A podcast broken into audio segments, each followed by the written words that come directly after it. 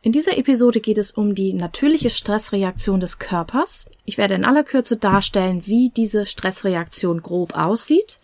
Mit wenigen Details, einfach nur das Allerwichtigste. Und dann werde ich dir sagen, was sie einmal natürlich mit dem Thema Entspannung zu tun hat, aber auch mit dem Thema Aufschieben bzw. weniger Aufschieben. Und zum Schluss machen wir dann noch eine schöne Übung, die du selber machen kannst, um dich schnell und nachhaltig zu entspannen. Viel Vergnügen!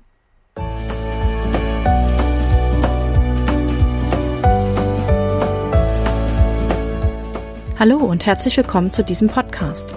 Ich bin Katrin Grobin und du bekommst von mir hier viele hilfreiche Methoden, Tipps und Übungen rund um die Themen weniger aufschieben und entspannter leben. Ich wünsche dir spannende Erkenntnisse und ganz viel Freude damit.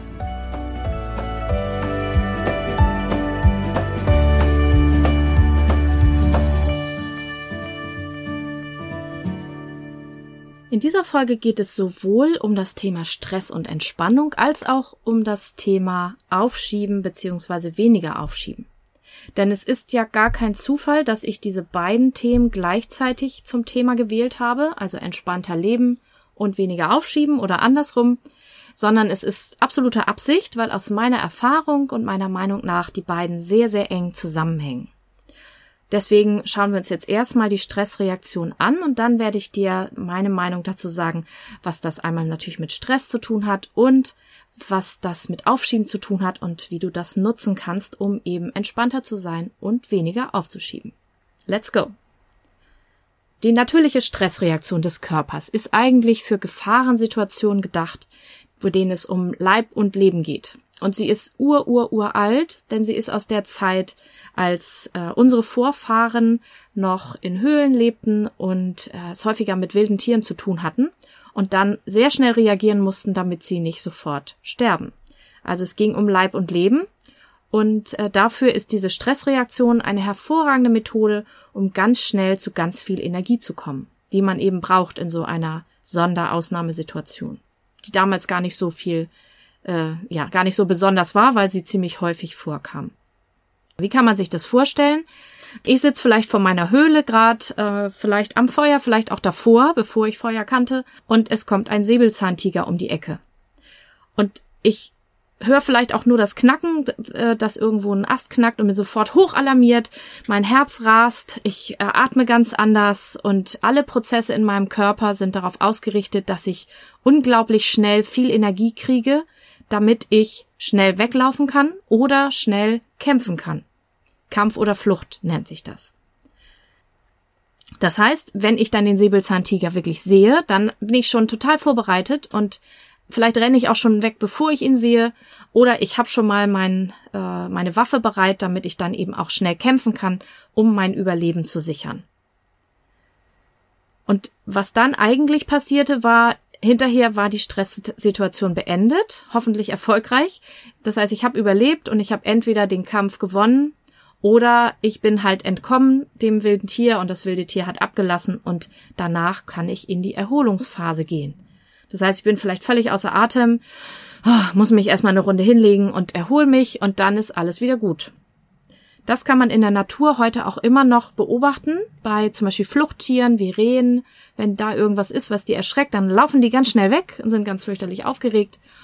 Und wenn sie sich dann wieder in Sicherheit wähnen oder in Sicherheit sind, dann erholen sie sich und fangen ziemlich schnell danach auch wieder an zu grasen zum Beispiel. Oder wenn ein Tier, was eher eine Kampfreaktion zeigt, eben dann gekämpft hat, dann ist danach auch die Erholungsphase dran. Bei Tieren, aber auch bei Menschen kann man noch eine dritte Reaktion beobachten und das ist die sogenannte Starre.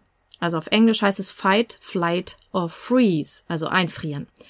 Wenn man bei Tieren schaut, zum Beispiel Igel, die laufen nicht weg, dafür sind die zu langsam und die kämpfen auch nicht, das, dafür sind sie auch nicht ausgestattet, sondern die igeln sich ein und machen sich ganz klein und halten ihre kleinen Spitzen nach außen und bleiben einfach in diesem Zustand so lange, bis der Angreifer gemerkt hat, dass das mit den Stacheln sowieso nicht so gut läuft und dass sie dann wieder ihren Weg fortsetzen können. Oder ganz kleine äh, Vögel, frisch geschlüpft, wenn die aus dem Nest äh, raus sind, aber noch nicht fliegen können und dann überrascht werden, dann äh, machen die sich quasi unsichtbar, indem die sich überhaupt gar nicht mehr bewegen.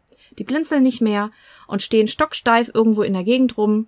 Und da sie Tarnfarben haben, werden sie dann häufig von den Tieren, die sie jagen, übersehen, weil diese Tiere in der Regel auf Bewegung reagieren und wenn sich das Tier, der kleine Vogel in dem Fall, nicht mehr bewegt, dann ist auch diese Starre häufig von Erfolg gekrönt. Menschen tun das manchmal auch. Ja, da komme ich gleich zu. Denn wir gucken jetzt mal in die moderne Welt. Da haben wir es eher seltener mit Säbelzahntigern zu tun oder anderen wilden Tieren. Ähm, die meisten von uns arbeiten ja doch auch eher ähm, ruhigere Sachen, sage ich mal, und sitzen vielleicht auch sogar eher am Schreibtisch. Und da ist die Übertragung so, dass wir aber häufig viele kleine Säbelzahntiger haben, die wir auch noch mit uns rumschleppen, indem wir Stress mit jemandem haben, eine unangenehme Aufgabe vor uns haben, Zeitdruck vielleicht oder zu viel Input, indem zum Beispiel das Handy ständig äh, klingelt oder irgendwelche Töne von sich gibt und uns eben in Stress versetzt, weil wir eben darauf ständig reagieren und diese Aktivierungssituation haben. Diese Reaktion, wo wir eben das Knacken hören des Astes im Gebüsch und denken, oh, was ist jetzt schon wieder los? Das ist die gleiche Reaktion, wenn am Telefon irgendwie ein kleines Geräusch ist aus irgendeiner WhatsApp-Gruppe von Facebook oder aus dem E-Mail-Postfach und wir denken, was ist jetzt schon wieder los? Vor allen Dingen, wenn wir vielleicht sowieso schon etwas grundgestresst sind. Und gleichzeitig ist das Problem, wenn wir jetzt mal aus Stressmanagement-Sicht gucken, dass wir wenig Erholungsphasen haben, wo wir auch wirklich nichts tun oder wenig tun und uns so richtig runterfahren und auch wenig Energieabbau in Form von Aktivität. Zumindest diejenigen von uns, die eben viel am Schreibtisch sitzen und auch vielleicht nicht so viel Sport machen. Denn diese Stresshormone, die für die Stressreaktionen zuständig sind und eben ausgeschüttet werden. Adrenalin, Cortisol unter anderem. Die werden zum Beispiel durch Bewegung und Anstrengung abgebaut oder auch durch Schlaf. Und wenn man das von Stressmanagement her aus betrachtet, dann wird natürlich empfohlen, dass man auf jeden Fall diese Stressreaktion immer mal wieder stoppen muss, denn wir sind häufig in so einem Daueralarm und haben schon ziemlich hohen Stresslevel und es ist wichtig, eben diese Stresshormone immer wieder abzubauen, die Stressreaktion zu stoppen und wieder in die Erholungsphase zu gehen, um langfristigen Schaden für das System abzuwenden zum Beispiel, wenn diese Stresshormone ständig im Körper sind, dann gibt es ein höheres Risiko zum Beispiel für kardiovaskuläre Erkrankungen, das heißt alles, was mit dem Herz-Kreislauf-System zu tun hat, weil es da Prozesse gibt, die ungünstig auf die Adern wirken, eher zu ähm, Verschluss von Arterien und so weiter führen, wodurch man eben zum Beispiel schneller Herzinfarkte kriegen kann oder Schlaganfälle, aber auch chronische Krankheiten, Autoimmunerkrankungen und sonstiges. Das ist mittlerweile sehr gut erforscht und allein deswegen würde ich dir empfehlen, auch wirklich was für deine Entspannung zu tun. Selbst wenn du bisher vielleicht gedacht hast, ach, so ein bisschen Aktivierung ist doch ganz gut für mich, damit ich ins Tun komme. Ja, für eine Zeit ist es eine gute Sache, aber es sollte kein Dauerzustand werden. So, dann habe ich gesagt, es gibt ja drei mögliche ähm, Auswirkungen von dieser Stressreaktion, also dass man kämpft oder dass man flüchtet oder dass man in Starre geht. Und wenn wir jetzt den Schwenk machen zum Thema Aufschieben, Prokrastination, was hat denn die Stressreaktion jetzt damit zu tun? Das eine ist, dass man sehr schön beobachten kann, wenn mich jetzt etwas stresst, weil ich zum Beispiel nicht weiß, wie die Aufgabe geht oder weil ich Angst davor habe oder weil irgendjemand mir die Aufgabe gegeben hat und ich gar keine Lust habe, die zu machen und mich aufrege vielleicht, dann gehe ich in die gleiche Stressreaktion und ich habe auch eigentlich das gleiche Repertoire an Handlungen zur Verfügung. Ich könnte in Kampf gehen. Manche Leute ackern das dann einfach auch wild einfach ab, kämpfen dann mit der Aufgabe sozusagen. Ähm, häufig geht man aber auch in Flucht, gerade wenn wir übers Aufschieben sprechen, dann ist das Aufschiebeverhalten häufig eine Art Fluchtreaktion, denn ich mache einfach etwas ganz anderes, um mich möglichst schnell besser zu fühlen. So gesehen ist man so ein bisschen aus dem Schneider bei der Frage, ob Aufschieben jetzt ein verwerfliches, negatives Verhalten wäre. Ich finde ja, nein, ich finde, dass das nicht zutrifft, sondern dass es eigentlich eine ganz gute Lösungsstrategie erstmal ist, wenn man denn keine andere hat. Aber natürlich langfristig ist es nicht die beste Methode, denn durch die Aufgabe, die nicht erledigt ist, gibt's ja wieder mehr Stress und dann schwinden die Chancen, dass wir jemals aus dieser Stressspirale wieder rauskommen. Und beim Aufschieben können wir auch sehr schön den dritten Aspekt, diese Starre beobachten, denn häufig sitzen Leute auch den ganzen Tag am Schreibtisch ich höre das häufig von Studierenden auch. Die sitzen den ganzen Tag in der Bibliothek, machen aber nichts Produktives. Die sind quasi in der Starre. Oder es ist mehr so eine innere Flucht. Also man sitzt und tut was oder denkt, man tut was oder tut so, als täte man was, aber man schafft eigentlich nicht wirklich was, weil man eigentlich in der Starre ist und ja gar nicht wirklich arbeitet an der Aufgabe. Und wenn wir von Denkaufgaben sprechen, also Hausarbeiten schreiben, irgendwelche Texte verfassen, etwas äh, ausarbeiten, ein Projekt schreiben, etwas ausrechnen oder was auch immer du zu tun hast, dann ist es auch noch sehr ungünstig, dass bei der Stressreaktion das sogenannte Denkhirn vergleichsweise wenig arbeitet, weil es so nicht vorgesehen ist. Denn wenn wir nochmal zurückgehen zu uns als Höhlenmensch vor vielen Millionen Jahren, als diese Stressreaktion sich etabliert hat, da war das viel wichtiger erstmal, dass das instinktive Teil vom Gehirn, der instinktive Teil vom Gehirn, sogenannte Stammhirn, gut arbeitet. Das ist nämlich zuständig dafür, dass wir überleben. Das ist der Teil des Gehirns, der am ältesten ist und der direkt an der Wirbelsäule andockt und Stammhirn, weil wenn man sich das Gehirn wie ein Baum vorstellen würde, dann ist es sozusagen der Stamm, der unterste Teil, auf dem der Rest aufgebaut ist. Über dem Stammhirn ist dann noch das Mittelhirn, sogenannte Säugetiergehirn, wo die Emotionen sitzen. Die beiden kommunizieren auch sehr gut miteinander. Das heißt, wenn das Stammhirn irgendwie sagt, boah, hier ist Leib und Leben in Gefahr, dann kriegen wir Angst. Oder andersrum, wenn im Mittelhirn irgendwie Frustration auftaucht oder irgendeine Form von Stressgefühlen, Angst oder Ärger oder Abwehr oder so, dann gibt's da auch Schnellsignale zum ähm, Reptiliengehirn, zum Stammhirn, die sagen, löse mal die Stressreaktion aus, ich fühle mich nicht so gut. Ja, also das ist ganz gut eingespielt, dass die miteinander kommunizieren, um diese Stressreaktion auszulösen und das Überleben zu sichern. Und obendrauf sitzt dann das Großhirn, das man auch Denkhirn nennt. Der allerwichtigste Teil für so diese Schreibtischaufgaben sitzt ähm, über den Augen über der, also unter der Stirn. Und erstmal ist dieser Bereich relativ neu, relativ jung, gemessen an der Millionenzahl von Jahren, die unser Körper schon in dieser oder etwas anderer Form auf diesem Planeten herumläuft. Und gleichzeitig ähm, ist er zu langsam für so eine echte lebensbedrohliche Situation. Zumindest hat der Höhlenmensch das rausgefunden. Das funktioniert nicht so gut, erstmal zu gucken, wie groß ist denn der Säbelzahntiger und ist der sehr hungrig? Äh, guckt er mich böse an? Hat er mich gesehen? Und wie habe ich gefrühstückt? Wie stark bin ich denn eigentlich? Um dann abzuwägen, ob Kampf oder Flucht oder vielleicht Verstecken irgendwie die beste Strategie wären. Deswegen schaltet der Körper bei der Stressreaktion das Denkhirn weitestgehend runter.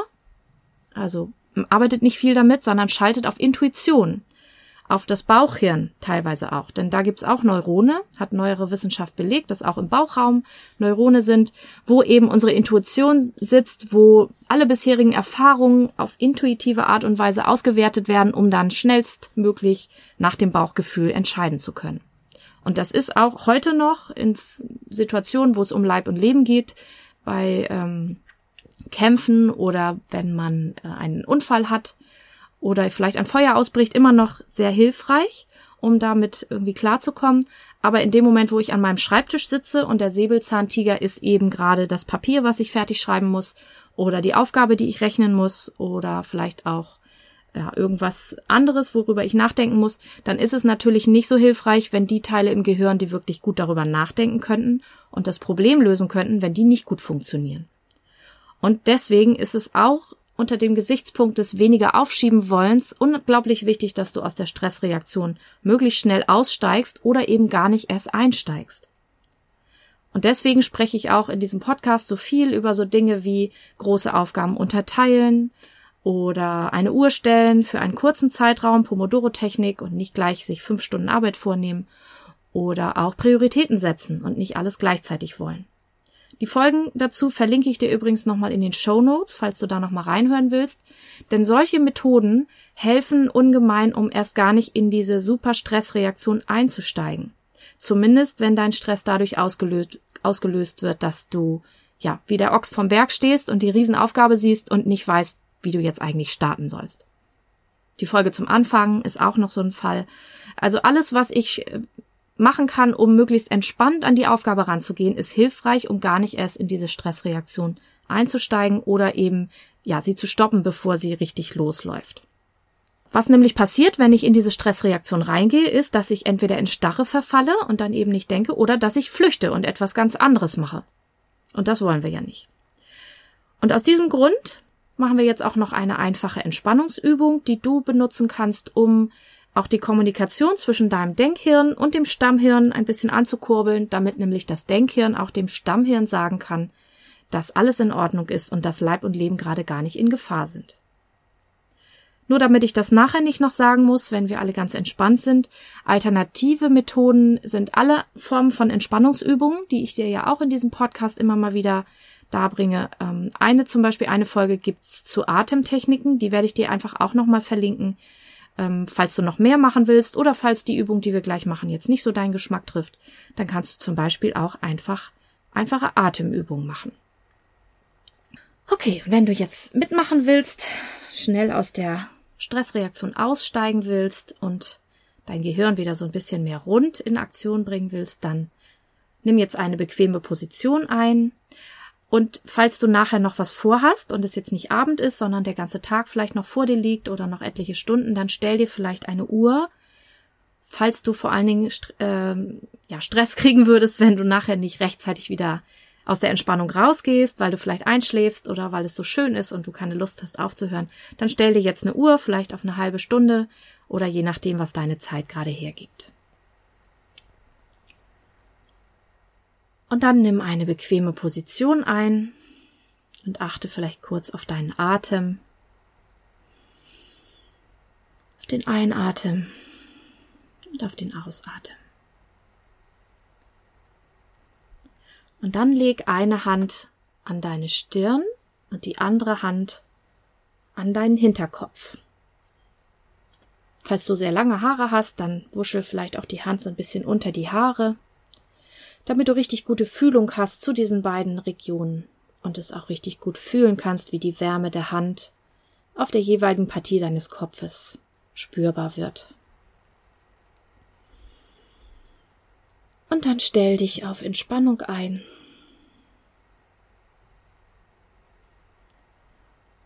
Und du kannst dir jetzt vorstellen, wie ein Energieaustausch stattfindet, wie Energie fließt zwischen der einen Hand, die an der Stirn liegt, und der Hand, die am Hinterkopf liegt.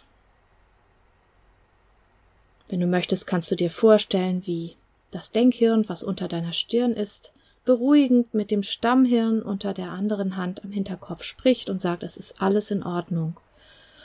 Du musst dir gar nicht so große Sorgen machen. Das Überleben ist gesichert. Hier geht's um ganz andere Dinge. Du kannst dich jetzt entspannen.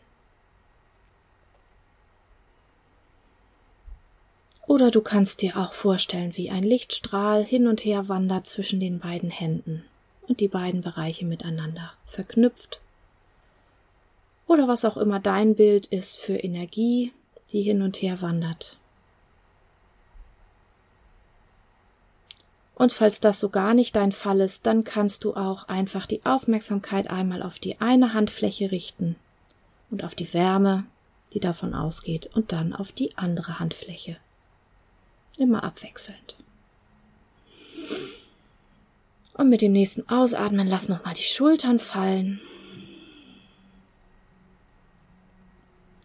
und konzentriere dich nochmal auf den,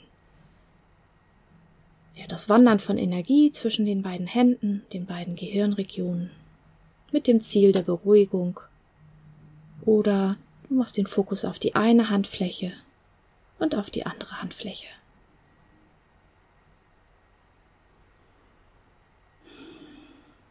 Und falls deine Arme jetzt schwer werden, weil das eine ungewohnte Bewegung ist, kannst du jetzt auch die Arme sinken lassen und auf deinem Schoß oder neben dir, wenn du liegst, ablegen. Und weiter den Fokus mal auf die Stirn lenken, mal auf den Hinterkopf und dir vorstellen, wie da ein guter Austausch stattfindet mit der Wirkung, dass dein Stammhirn sich beruhigt und feststellt, ach, es ist ja gar nichts los, es passiert ja gerade gar nichts Schlimmes. Ich stelle mal die Stressreaktion wieder ab.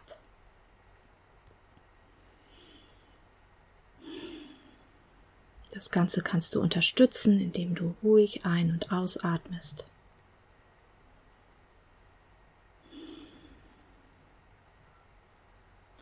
Und auch für den Fall, dass beunruhigende Gedanken auftreten, extra beruhigende Gedanken denkst, es ist alles in Ordnung. Es passiert überhaupt nichts Beängstigendes oder Schlimmes.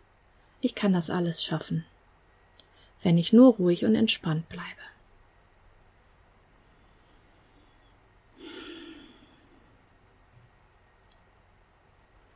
Und falls im Laufe der Entspannung irgendwelche Emotionen auftauchen, Ängste oder Echos von vorherigen Stressreaktionen, dann begrüße sie, sag Hallo, schön, dass du guten Tag sagst.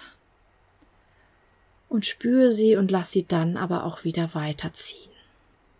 Dafür kannst du auch deinen Atem benutzen.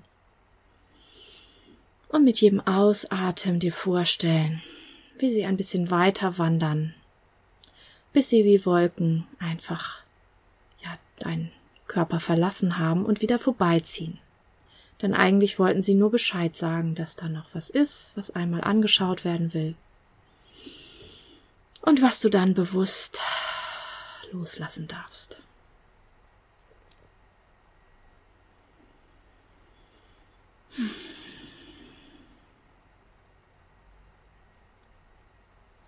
Vielleicht findest du auch, dass in deinem Körper irgendwelche Prozesse stattfinden, dass dein Bauch vielleicht gluckert, dass deine Atmung sich vertieft, dass es irgendwo prickelt oder warm wird. Das ist ganz normal. Das ist ein Zeichen dafür, dass jetzt die Entspannungsreaktion einsetzt. Und das ist absolut gewollt. Hm. Wenn du möchtest, kannst du auch mit dem einen oder anderen Seufzer das Ganze noch verstärken. Denn auch das Seufzen sagt deinem Körper und auch deinem Stammhirn, dass alles in Ordnung ist und dass du dich jetzt entspannen kannst.